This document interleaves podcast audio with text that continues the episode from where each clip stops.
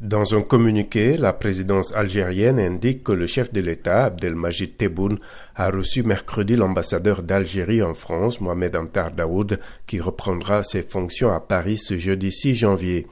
Alger avait rappelé son ambassadeur en octobre en réaction à des propos relayés par le journal Le Monde du président français Emmanuel Macron qui affirmait que l'Algérie, après son indépendance en 1962, s'était construite sur une rente mémorielle entretenue par le système politico-militaire devant des jeunes, dont des descendants de harkis, de colons et de militants de l'indépendance algérienne, M. Macron avait aussi questionné l'existence d'une nation algérienne avant la colonisation française.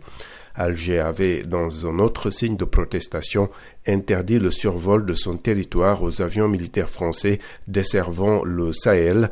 Le 9 novembre, M. Macron avait fait savoir via un conseiller qu'il regrettait les polémiques et les malentendus et assurait avoir le plus grand respect pour la nation algérienne et son histoire.